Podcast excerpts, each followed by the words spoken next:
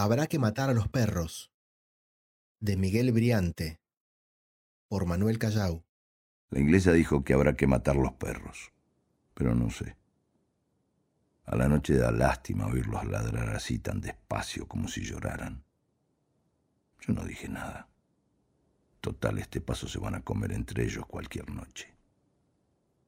Pensar que cuando llegué estaban gordos y daban miedo ladrando todos juntos amontonados contra la casa. Y no me dejaban entender lo que decía la inglesa con el barullo. Claro, hace tres años era otra cosa. A la casa le duraba la pintura y hasta las tejas tenían otro color. Ni bien crucé la tranquera ya ladraron los perros y vi la casa, parecida a la de la estancia donde estuve antes. Casi igual con esas casuarinas altas, las paredes blancas y las ventanas de oscuro. Para completar los perros, que eran más acá en la Martita, pero con el mismo ladrido desparejo y atropellador. En aquel tiempo la inglesa no me hacía acordar a la vieja Laver. Era alta, siempre, y andaba como estirada con esa ropa negra que usó los primeros meses. Porque yo llegué cuando ya se había muerto el marido. Dicen que fue así. Una noche estaban juntos, charlando con un doctor del pueblo y unas visitas de la capital, que en ese tiempo venían muchas, según parece, y oyeron ladrar a los perros. El inglés salió solo con la escopeta cargada. Julia me decía que antes de salir la inglesa y él se miraron en forma rara. Vaya a saber. La cosa que pasaron como diez minutos y el ladrido de los perros se fue cada vez más lejos. Y cuando oyeron el tiro, el doctor dijo que le habría tirado algún bicho, hasta que los perros empezaron a llorar. Yo llegué por esa época, ahora cuatro años o tres o más. Cuando me despidieron en el circo me vine para este lado, porque, al fin y al cabo, de por acá había salido. Como diez años en la estancia de los Laver. Cuando pasó el circo me enganché y ahí anduve. Al principio amansaba caballos hasta que me caí.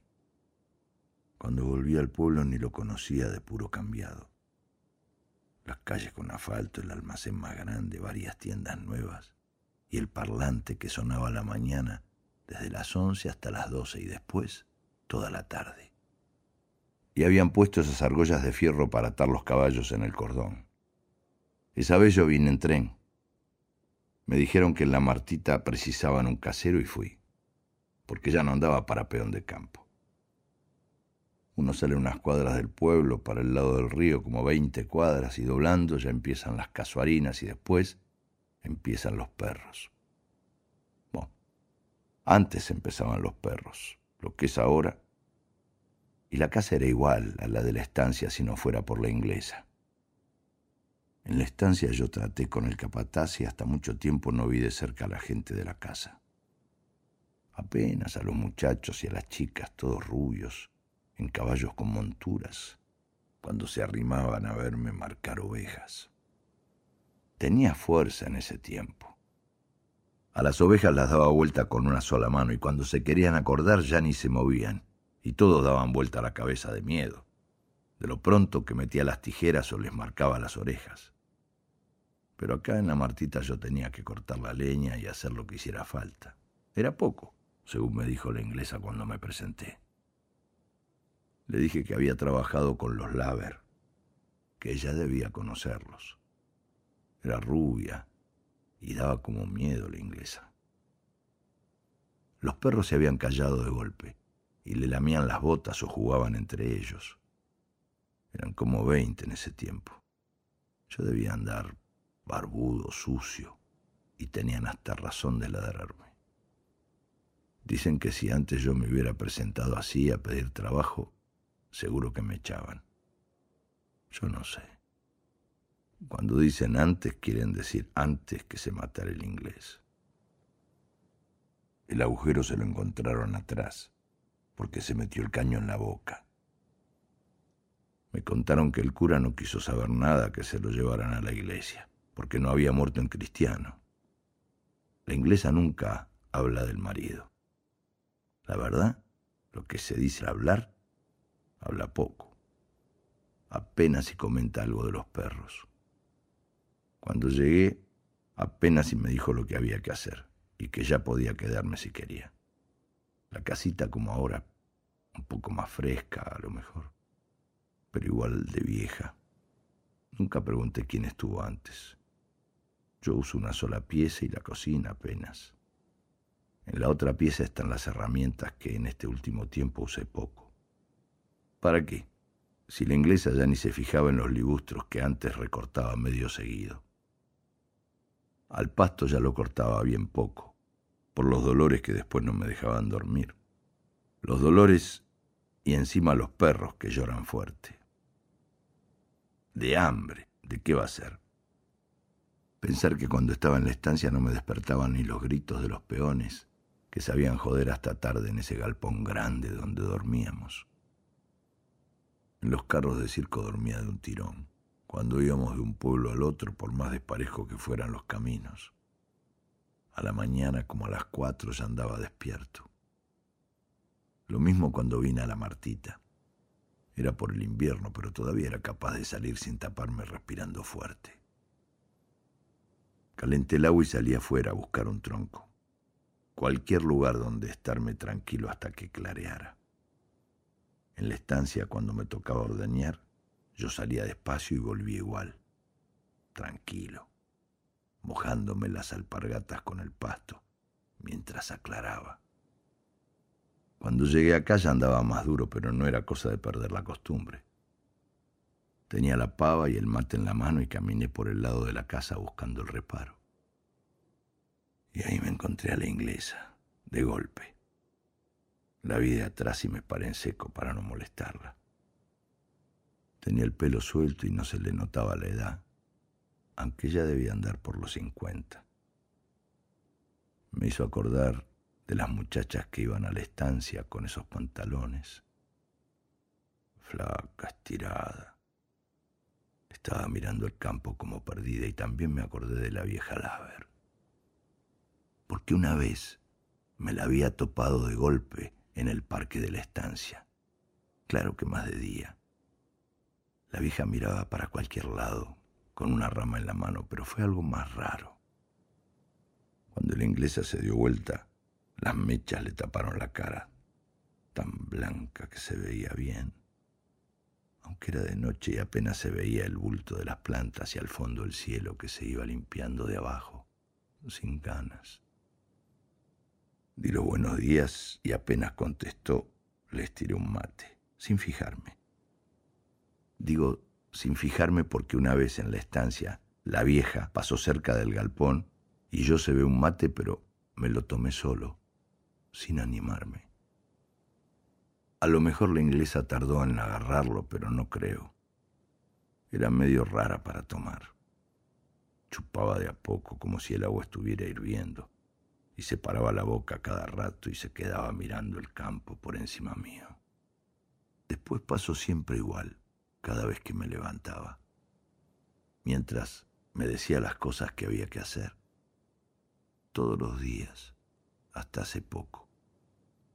A eso de las diez yo ensillaba la yegua. Era raro porque el primer día que fui a la estancia yo no sabía para dónde agarrar de tanto campo y tanto molino, y eso que había andado por muchos lugares iguales. Lo mismo con el circo.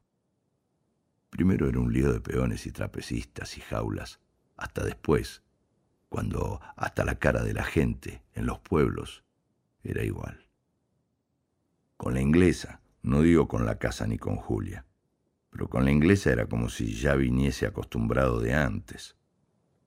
Siempre miraba el campo, como si no me esperara. Hablaba lo que hacía falta y cuando aclaraba del todo ya estaban ladrando los perros del otro lado de la casa. Ella misma los iba a desatar y ahí andaba un rato entre ese montón marrón y negro que se le encimaba puras colas, orejas y ladridos. Después se iba con la escopeta y los perros, por el campo, y volvía con alguna liebre, cuando mucho una perdiz. Dicen que antes salían juntos, ella y el inglés, a cazar. Pero eso cuando el campo llegaba hasta el río. Ahora, del alambrado hasta el río hay un buen tirón La casa está contra el lado del pueblo, donde están abriendo calles y pusieron esos carteles de remate. Cuando vine, ese monte de enfrente estaba de este lado del alambre y eran más espesos. Ahora están haciendo una de esas casas cuadradas como las del pueblo. Me acuerdo en la estancia, antes de irme, cuando ya me habían pasado a la casa y me dolía el cuerpo de tanto andar agachado entre los canteros. Yo estaba trabajando cuando entra un auto y se baja uno de traje como gerente de banco. Al rato sale don Manuel, uno de los hijos, y la vieja con cara de haber llorado. Dijeron que habían tenido que estar varios días para convencerla y que afirmara. Al tiempo ya habían hecho el camino y para salir de la estancia desde las casas no había que hacer ni una legua. Raro, porque uno no necesitaba salir de a caballo. Lo podía llevar un sulky hasta la tranquera y ahí nomás se tomaba el colectivo que pasaba para el pueblo dos veces por día. Por eso no me extraña cuando dicen que el inglés empezó a andar mal apenas tuvo que vender esa parte donde hicieron el balneario nuevo. Empezó a emborracharse muy seguido, según dicen. Cuando yo empecé de payaso en el circo también me despedí de los leones y los demás bichos con una borrachera que a los dos días me duraba. Desde que me caí del caballo no me funcionó bien la pierna que los cuidaba y me conocían como a su madre y por eso empezar de payaso me ponía contento, pero no tanto. Casualmente el día que empecé me hablaron del inglés. Era por chascomús y yo con el mareo ni le tenía miedo al público. Hicimos dos o tres chistes y de repente, justo que me agacho para que me den un palo, lo veo al viejo Rojas ahí, cerca de la pista, riéndose con toda la cara y moviendo esos bigotes grandes. Y se me da por gritarle. El viejo me conoció la voz y se metió a saludarme como si tal cosa. La gente se rió igual, porque cuando uno tiene la cara pintada cualquier cosa que haga da risa y parece preparado. El otro payaso se quedó sin saber qué hacer, hasta que empezó a bailar por la otra punta mientras nosotros nos abrazábamos. Nos juntamos después de la función y el viejo empezó a hablar del pueblo y dijo que a la Martita la había comprado un inglés que había venido hacía poco de Europa y que andaba a caballo como si tuviera un palo en el culo, de lo estirado, siempre al trote paseando por el pueblo a la tardecita. Dijo que una vez se había peleado con uno porque le había ofrecido comprarle una parte del campo y que daba miedo verlo apuntar con la escopeta serio, sin putear ni nada. Y también me contó de los perros, como treinta, y de la inglesa, que bajaba las perdices apenas volaban. Cuando yo llegué, la inglesa sabía ir al cementerio. Dicen que la tumba está al fondo, toda de mármol o algo así. Julia me contó que cuando lo enterraron llovía. Yo le conté a Julia de cuando la muerte del viejo Laver, que hubo que llevarlo a Buenos Aires. La vieja fue y volvió con nosotros en la camioneta y fue la última vez que estuvo en la capital. Y después de eso empezaron las cosas más raras. Primero empezaron a venir seguidos los hijos y daban órdenes que a la vieja no le gustaban. Traían caballos de raza o hacían voltear los árboles y a la vieja no le gustaba nada y nadie sabía a quién hacerle caso. Y una noche antes de irme la vi, como a las tres, con un camisón blanco por el parque, y después la vi casi todas las noches.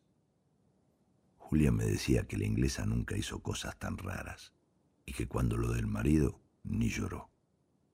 La tarde antes de matarse habían vendido otra parte del campo, del río para acá. Julia dice que cuando se iban los compradores el inglés los estuvo mirando desde la tranquera hasta que el coche dio vuelta. Y lo mismo a uno que vino con los papeles al rato a cobrar una cuenta. Esa noche la inglesa se movió un poco cuando se oyeron los tiros, pero nada más.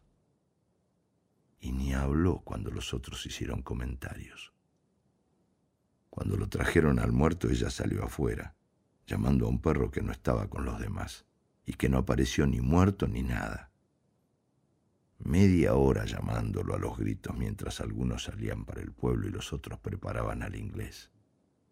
Y Julia dice que la costumbre de levantarse temprano siempre la tuvo, pero que empezó a quedarse así, mirando nada más que el campo, después que tuvo que vender la parte del monte, cuando empezaron a voltear las casuarinas.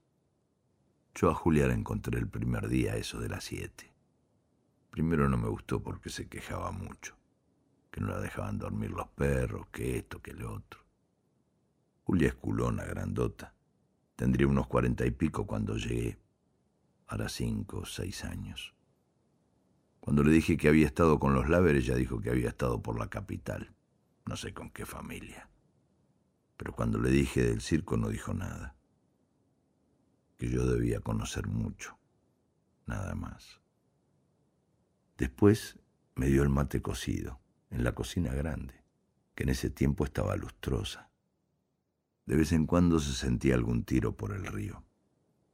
Julia me preguntó qué me había pasado en la pierna que caminaba así, y yo le conté de la caída cuando amansaba los caballos del circo, que de eso entré.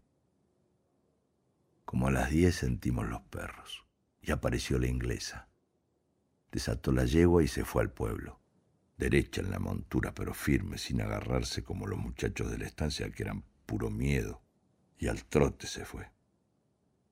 Julia dijo que todas las mañanas se iba a visitar a los amigos, gente importante, que a veces iba a la tarde también y se juntaban las mujeres y jugaban a la canasta o algo así.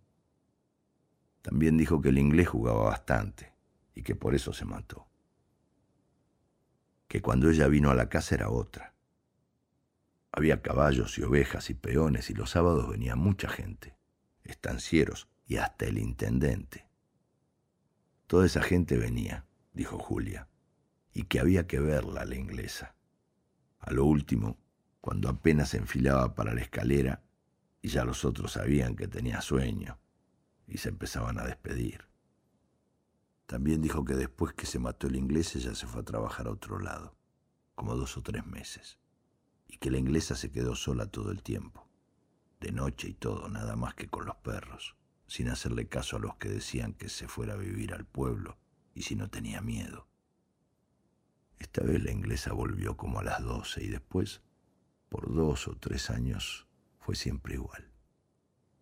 Yo comía en la cocina con Julia, que se levantaba cada rato cuando sonaba la campanilla. La inglesa comía sola, en esa mesa que yo alcancé a ver entera recién la otra noche, porque yo casi nunca entré a la casa. Al tiempo Julia empezó a venírseme a la hora de la siesta, y la inglesa ni se dio por enterada. Me iba gustando esa Julia, porque no se la pasaba hablando de la patrona, como las de la estancia que se creían que la siesta era para que uno se enterara de todo, siempre diciendo que la vieja estaba medio loca, cada vez peor, y que don Manuel se había peleado con los hermanos porque traía mucha gente a la estancia, y que los nietos de la vieja eran inaguantables y ya no respetaban ni a la abuela y qué sé yo, dele hablar. Julia le echaba toda la culpa al inglés que había dejado las deudas que si no fuera que él se lo había jugado todo, con las ventas del campo habría para rato. Contó más cosas el día que le conté que había visto a la inglesa en el pueblo, cuando fui por la pierna, a que me viera el doctor. Yo estaba por el pueblo y la veo a la inglesa entrar a caballo. La gente la saludaba con respeto y entró a lo del rematador. Llegó a la Martita después que yo, a la hora de comer, y ni saludó. Mientras comíamos, la campanilla apenas sonó dos veces. Julia dijo que desde que se había muerto el inglés, cada vez que se vendía una parte del campo, la inglesa metía unos papeles en una carpeta, unos recibos. El doctor me había dado un líquido para frotarme, y Julia estaba pasándomelo por la pierna, y por eso le conté que por la pierna tuve que venirme del circo. La pierna ya me dolía bastante para andar y me costaba tenerla derecha de rato en rato, como querían. Así que me olvidé y andaba todo el tiempo medio saltando como ahora. Por eso me dijeron que si no podía mejor que dejara, porque la gente se daba cuenta que yo caminaba así por un defecto y no se reía. Es raro porque Julia no se rió cuando se lo conté, y en cambio hasta se puso más cariñosa, no sé. Pasábamos la siesta charlando, hasta que Julia empezó a hablar de irse, y se acordaba de la casa del pueblo donde había trabajado. Fue cuando corrieron más acá el alambrado que da al pueblo y empezaron a echar más plantas y pusieron esos carteles. Cuando no quedó más que el campito donde está la casa, como ahora. Dice Julia que cuando la inglesa llegó al pueblo lo primero que hizo fue abrir la carpeta y después tiró los recibos al fuego, uno por uno, y que parecía más aliviada, hasta que se quedó con el último, con el que había traído, y después lo tiró medio como riéndose. Yo pensé que por lo menos no iban a seguir achicando el campito, pero Julia dijo que enseguida la inglesa había abierto un cajón y había encontrado un papel más grande y se había puesto seria de golpe otra vez. Y al tiempo la inglesa dejó de ir al pueblo y la comida alcanzaba cada vez menos. La inglesa cruzaba el alambrado nuevo y se iba como siempre a la mañana con la escopeta y los perros. A veces se comía nada más que lo que cazaba y otras veces Julia iba al pueblo a comprar algo, porque a mí me dolía cada vez más la pierna. Un día la inglesa volvió apenas había salido, y después me enteré que le habían dicho que no podía seguir cazando afuera del campito. Estuvo como dos o tres días sin hacerse ver, y nosotros comíamos lo que encontrábamos. Julia dijo que la inglesa ni parecía pensar en mandarla al pueblo. Al otro día dijo que si por lo menos no estuvieran los perros sería distinto porque la inglesa les tiraba todo lo que había. Y me contó que una vez, cuando el inglés estaba enfermo, justo una perra había parido y la inglesa se lo pasaba atrás de la casa, de le cuidarla a la perra. Y a la noche discutían y la inglesa había dicho que a los perros los iba a matar recién cuando ella estuviera muerta. Antes no. Yo me las arreglaba y conseguía alguna gallina de noche por el monte. Y teníamos para unos días con Julia. Entonces los perros empezaron a llorar cada vez más, hasta que no se aguantaban, y una noche no pudimos ni dormir. A la mañana la inglesa ensilló ella misma la yegua y salió para el pueblo, y no volvió a comer. Julia se fue ese mismo día. Los perros lloraron más que nunca esa siesta. Y empezó el frío en la mitad del otoño de golpe. Cuando la inglesa volvió, el doctor Ferreira y otro más venían con ella. Ellos dos en auto. Desde mi pieza los vi andar por toda la casa, porque estaban abiertas las ventanas. El viento golpeaba los postigos de cuando en cuando. Después con la inglesa estuvieron por todo el terreno, entre los libustros que estaban desparejos y crecidos. A la tardecita se fueron y la inglesa me dijo que a la otra mañana ensillara la yegua. Al otro día, cuando volvió del pueblo, sacó carne de un paquete y dijo que me la hiciera. Fue con el paquete para el lado de los perros y cuando entró a la casa no tenía ni el papel en la mano. Esa tarde vino otra vez Ferreira y me llamó. Dijo que tenía que tener todo bien cuidado y que ellos me iban a pagar. Nosotros le vamos a pagar, dijo. Al otro día trabajé mucho y a la noche además de la pierna me dolía todo el cuerpo. Menos mal que los perros ya no lloraban tanto y de rato en rato puedo dormir. La inglesa me daba la comida esos días y mientras cocinaba yo sentía comer a los perros que se callaban por un rato. La inglesa se iba poniendo cada vez más flaca, si se puede. Andaba callada, paseando por el terreno con el pelo suelto sin mirar nada. Cada vez me hacía acordar más a la vieja Laver, sobre todo después que Rojas vino a visitarme y me contó que le habían dicho cómo estaba la vieja cuando en la estancia se empezaron a ir los peones y las sirvientas. Decían que los nietos se habían hecho dueños de todo en el tiempo en que yo andaba en el circo y que la vieja andaba desesperada, cada vez más loca, y nadie sabía cómo duraba tanto. Ya estaba todo limpio y cuando vino el doctor Ferreira miró y me dio un poco de plata. A los dos días llegaron dos o tres mujeres y estuvieron limpiando la casa de arriba abajo. Y hasta vino un pintor para el frente. Después la otra tarde cayeron todos, como diez autos, todos llenos con los médicos del pueblo y las señoras y los chicos. Los chicos corrieron y se metieron en todos lados hasta que empezó a oscurecer y hacía frío. Ni los perros le daban miedo, y eso que ladraban fuerte. Yo me metí en la pieza y los oía. Prendieron las luces de afuera y todas las de adentro. Los vi comiendo. La cocina era puro ruido. La inglesa andaba arriba en su pieza. Estuvo un rato asomada a la ventana y después apagó la luz. Al rato vino el doctor Ferreira y me dijo si era cierto que había sido payaso y que si podía entretener a los chicos. Yo todavía tengo uno de esos trajes en la valijita, junto con las pinturas que me dieron de recuerdo, así que no le iba a decir que no. Cuando entré, ni la inglesa me debe haber conocido. Estaba todo lleno de luces y las señoras levantaban cosas de la mesa grande.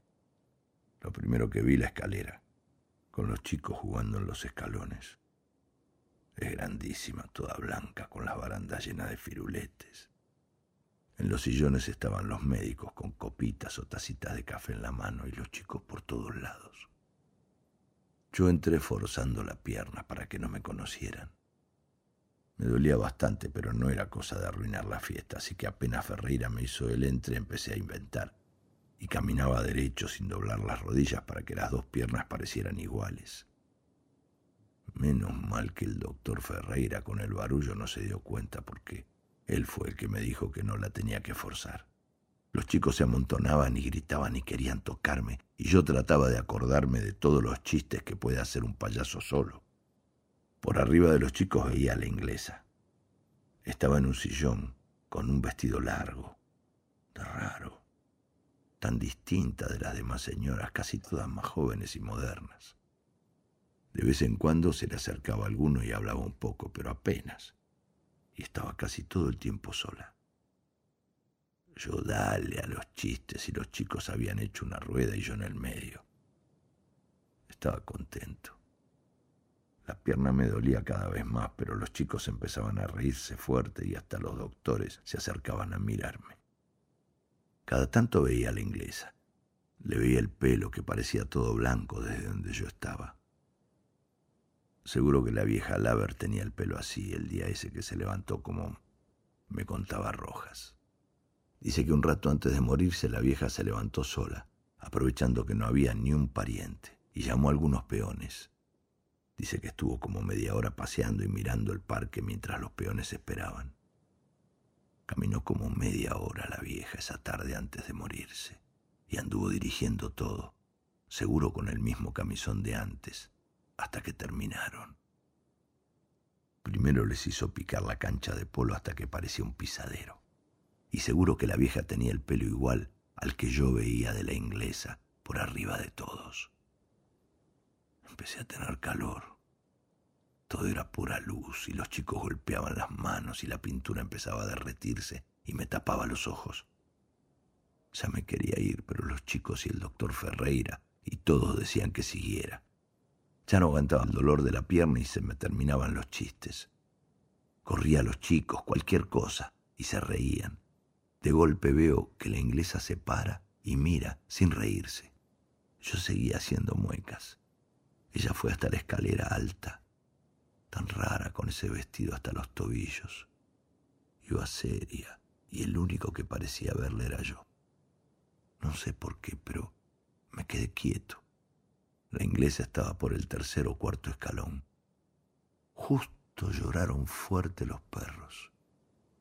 Los chicos se reían más despacio y yo sentí que Ferreira decía algo de los perros. Estaba cerca de la inglesa y le hablaba de los perros. Le decía que, por los chicos, que era peligroso. La inglesa miró a todos y sin fijarse mucho en Ferreira, dijo que se iba a dormir, en voz alta. El doctor dijo que no estaban en el contrato y la inglesa dijo algo como yo tampoco. Yo tampoco estoy en el contrato, dijo, o algo así. Y después dio las buenas noches, pero nadie la oyó, porque nadie la miraba. Yo debo haber hecho alguna mueca rara, porque cuando la inglesa empezó a subir todos se sonreían. Las mujeres sobre todo se reían bajito mirándose. Los chicos pedían más pruebas. Yo apenas veía el vestido largo de la inglesa, larguísimo por la escalera. Pero quise hacer una pirueta, esa prueba de antes que daba tanta risa, no sé por qué. Salté y la pierna dio un tirón fuerte y tuve que aflojar. Tuve que caminar dos o tres pasos, como camino siempre, y me toqué la cara del dolor. Entonces los chicos se rieron en otra forma, de golpe, y empezaron a gritarme como me gritan a veces en el pueblo. Me gritaban torcido, el torcido, como si estuvieran enojados, no sé. Cuando estaba saliendo Ferreira me dio una botella de vino y cuando me la daba miré para arriba y ahí estaba la inglesa parada, con los brazos apretados contra el cuerpo. En la pieza me tomé toda la botella para dormirme, porque los chicos seguían y los perros empezaron a llorar. Ni tiempo tuve de sacarme la ropa de payaso, ni la pintura, ni nada. A la mañana casi no podía levantarme por la pierna, pero alcancé a ir hasta la casa. La inglesa abrió la ventana arriba y me gritó. Dijo, que habrá que matar a los perros. Ahora unos cuantos días de eso y yo casi no me puedo mover. En la entrada leí ese cartel nuevo que clavaron en un poste. Dice, La Martita. Y abajo, Asociación de Médicos Belgranenses. Con el viento el cartel se mueve, seguro, porque desde acá se oye el ruido como si no estuvieran los perros hace rato. Desde la pieza veo una parte del terreno y la casa. Nunca le dije a Julia que esto se parecía a la estancia, sobre todo ahora con ese viento y esos ruidos. Seguro que ahora la estancia más igual a esto no puede estar, porque dice que después de la cancha de polo, la vieja les hizo meter pico a la de tenis y juntar el ladrillo y los postes en un carro. Ella daba todas las órdenes, la vieja Laver, y empezó a toser justo cuando ya habían tirado todo lo del carro en la pileta de natación. Y debe haber quedado todo como esto, así. Antes de la inundación, el viejo Rojas vino a visitarme y me contó todo. También me dijo que Julia no está trabajando en ningún lado, que vive con un vasco, no sé quién. Era distinto cuando vine. Hará seis o siete años. Hace varios días que no viene nadie y difícil que vengan porque ya empezó el invierno. Hace un rato me pareció que la inglesa se asomaba al vidrio de la ventana allá arriba, pero yo no pude hacerle señas ni ver si ella hacía señas o qué hacía porque la pierna me dio una puntada fuerte que me hizo retorcer. Cuando me di vuelta ya no estaba más, y ahora tampoco estoy seguro que fuera. La ventana está cerrada. Acá estoy con esta pierna y como estaqueado, duro con este trajecito de payaso y toda la pintura que se me resecó en la cara. Ahora que de este viento, y tengo cada vez más frío. Los perros lloran más que nunca. Alguno los tendrá que matar.